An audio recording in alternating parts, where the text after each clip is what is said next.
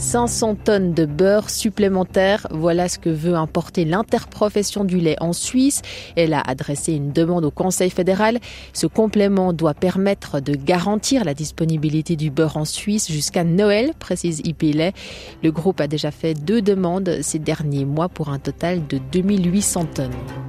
Ça, c'est l'extrait de Flash qui m'a fait tilt la semaine dernière. Je vous avoue que ma première réaction d'ailleurs c'était mais comment c'est possible? Comment c'est possible d'entrevoir une pénurie de beurre dans un pays où les produits laitiers ont une place comme ça prépondérante? Vous vous demandez pas, vous Pourquoi la Suisse pourrait manquer de beurre? Le point J, Caroline Stévan, David Bazin.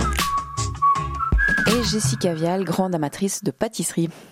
Alors, l'interprofession IPLA, qui regroupe les producteurs, les transformateurs et les distributeurs, elle explique le besoin d'une nouvelle hausse des contingents d'importation par une production de beurre en baisse face à des ventes qui sont en hausse, notamment en lien avec le semi-confinement et plusieurs mois sans tourisme d'achat. Alors moi j'ai voulu en parler avec Jérémy Fornet, il est anthropologue à l'université de Neuchâtel, spécialiste du monde agricole, et il connaît très bien la complexité et les acteurs de ce secteur laitier. En faisant cet épisode, j'ai appris que oui, la situation elle est particulière, mais elle n'est pas si exceptionnelle que ça, vous verrez. Mais d'abord, est-ce que nous les Suisses, on est trop friands de beurre? Alors, si vous posez la question à un nutritionniste, il va sans doute vous dire que oui, on est un peu trop friand de beurre et de fromage et, de différentes formes de graisse animale qui sont une des causes, en fait, des problèmes de santé majeurs en Suisse. Mais ça, c'est ça, c'est peut-être euh, une des questions qui est pas tellement euh, liée à la, au fait qu'aujourd'hui on, va être dans une pénurie. C'est pas qu'on en consomme tout d'un coup beaucoup beaucoup plus qu'on ne le fait d'habitude.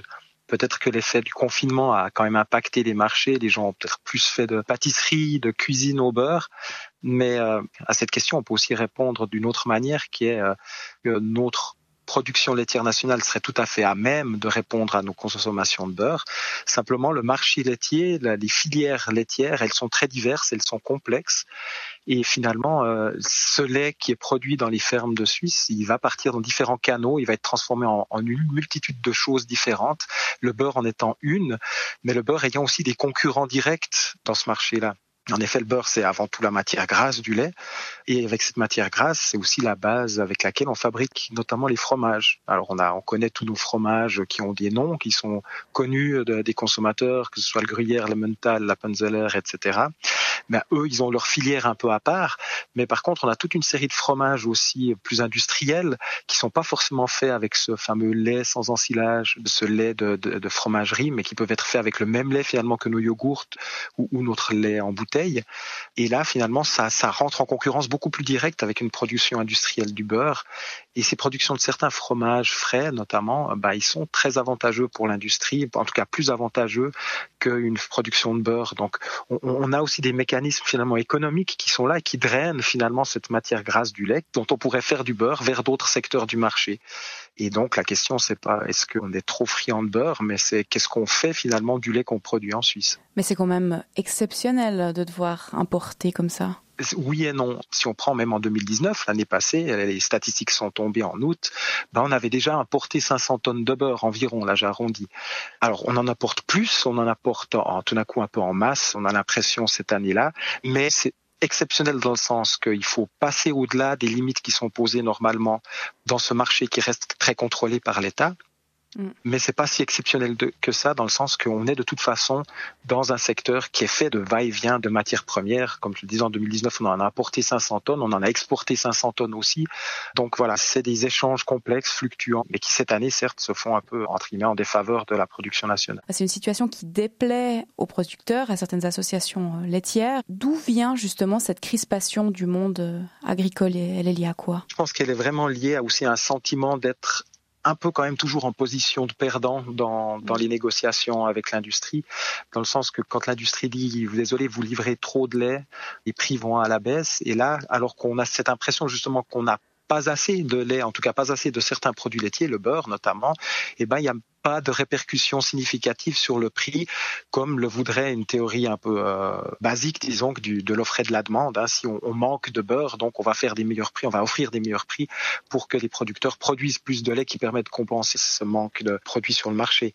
Maintenant, c'est, comme on l'a dit, c'est un système qui est extrêmement complexe et la réponse de l'industrie, elle va pointer vers cette complexité en disant c'est pas qu'on n'a pas assez de lait, mais c'est juste que ce lait, il va vers d'autres sources et si vous amenez encore plus de lait, ça, suivant comment, ça va pas résoudre le problème parce que ça va pas forcément faire beaucoup plus de beurre en, fin de compte. Donc il y a du point de vue des producteurs, il y a cette frustration finalement de ne pas réussir à, à, même dans des situations comme ça, à, être renforcés dans leur position. Et ça fait quand même une, des années maintenant qu'on parle d'une crise dans le secteur laitier qui est réelle pour beaucoup de producteurs. Certains, heureusement, s'en sortent mieux que d'autres, mais beaucoup quand même, c'est devenu euh, une activité difficile, difficile à rentabiliser. Et ça, c'est quand même souvent exprimé par les agriculteurs et leurs représentants, hein, ce sentiment finalement que qu'à travers cette dévalorisation des produits laitiers, on dévalorise le métier lui-même. On entendra d'ailleurs à la fin de cet épisode la prise de position de l'Union suisse des paysans à ce sujet. Mais si on prend le beurre euh, vraiment en tant que produit du quotidien, est-ce qu'il n'y a pas aussi un espèce d'attachement justement de la part des Suisses à, à ce type de produit qui exacerbe les tensions? Alors, bon, c'est certain que la Suisse, c'est un pays qui s'est construit beaucoup avec ce rôle central de la production laitière, à la fois comme euh, secteur phare son agriculture de manière factuelle, mais aussi symboliquement. Hein, si vous prenez tous les stéréotypes de la Suisse qui sont toujours un des demi-mensonges, mais qui disent quand même toujours une part de la vérité, ben, la vache, par exemple, elle va être au cœur de tout ça. Cette année, on a eu pour la première fois euh, une des Alpes à Charmey, euh, un événement touristique majeur hein, dans la région euh, chaque année. Cette année, la première fois, elle est online, mais on ne peut pas annuler la des Alpes de Charmey quelque part. C'est des symboles qui restent forts à la fois pour une population nationale, une partie en tout cas, et aussi dans l'image que la Suisse offre à l'étranger. Après, dans les pratiques justement quotidiennes, on se rend compte aussi que la Suisse, ça reste un pays où on mange beaucoup de fromage, on utilise du beurre aussi comme source de matière grasse dans la cuisine plus facilement que dans d'autres pays, notamment méditerranéens, on aura les, les huiles végétales, notamment l'huile d'olive qui va, qui va prendre le relais, ou typiquement quand on fait de la pâtisserie chez nous, la majorité des gens ne se posent pas la question et utilisent du beurre les livres de cuisine vont vous parler de beurre. Voilà, c'est vraiment ancré dans nos pratiques du quotidien et on ne les remarque même plus. Je pense pas que le beurre, c'est un aliment qui a un, un, super capital symbolique. Il en a un, c'est certain. Il se retrouve dans nos expressions du quotidien, hein, mettre du beurre dans les épinards mm -hmm. ou euh, l'idée de la cuisine au beurre comme étant particulièrement euh, savoureuse, généreuse, de, une cuisine de bon vivant. Donc il y a, y a, vraiment des connotations derrière le beurre. C'est pas un aliment anonyme, mais c'est non plus pas un aliment surchargé de symboles comme certains fromages par exemple. Maintenant, pour en revenir à cette crise finalement euh, mini-crise entre guillemets autour de, l'importation de, ces 500 tonnes de beurre. C'est pas qu'un beurre qui va se retrouver euh, sur la table de nos petits déjeuners ou dans, nos gâteaux. C'est aussi sans doute un beurre qui va servir à faire tourner toute une industrie agroalimentaire qui utilise ce beurre dans des préparations, dans des choses comme ça. Donc il y a déjà ce côté-là. Ça rentre dans ce système complexe que je décrivais tout à l'heure. Il y a eu des débats aussi sur euh, comment ce beurre allait être vendu euh, dans les grandes surfaces et ce qui va être vraiment signalé comme étant pas du beurre suisse ou pas. Et là, bah, justement, il y a tout un jeu de, signes sur les emballages comme ça, pour lesquels notamment les producteurs de lait suisse défendent une rigueur quelque part, de dire non, si, si vous vendez ça aux consommateurs, il faut que ça soit évident que c'est pas du beurre suisse ce qui n'est pas forcément l'approche défendue par les grands distributeurs. Alors ces questions d'étiquetage, elles ont fait pas mal de bruit, notamment sur les réseaux sociaux.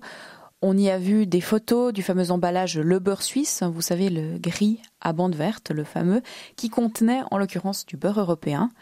Alors, c'est précisé sur l'étiquette, mais de manière quand même assez cryptique. Si on y voit un A, c'est que c'est du beurre indigène. Si on y voit un B, c'est que c'est du beurre qui provient de l'UE. Effectivement, faut le savoir. Et c'est d'ailleurs un des points qui froisse l'Union suisse des paysans. Ma collègue Caroline les a sondés sur la situation. Bonjour, je suis Francis Heger, vice-directeur de l'Union suisse des paysans. Donc cette situation sur le marché du lait nous exaspère. Hein. Ces importations, répartitions de beurre, c'est le signe d'une dégradation profonde du marché où les producteurs sont découragés ou ont trouvé d'autres filières de production ou d'exportation, par exemple au niveau du fromage. Nous sommes assez mécontents. Nous demandons au minimum qu'il y ait des emballages clairs qui différencient le beurre suisse et le beurre importé.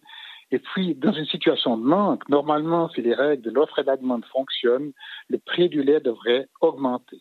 Dans le sens inverse, quand on a des surplus ou des stocks, le prix du lait baisse, mais qu'on n'a plus de stock, le prix du lait n'augmente pas, et ça, c'est plus acceptable de notre part. On a déjà évoqué dans le point J d'autres problématiques et grands défis qui touchent le monde agricole en ce moment.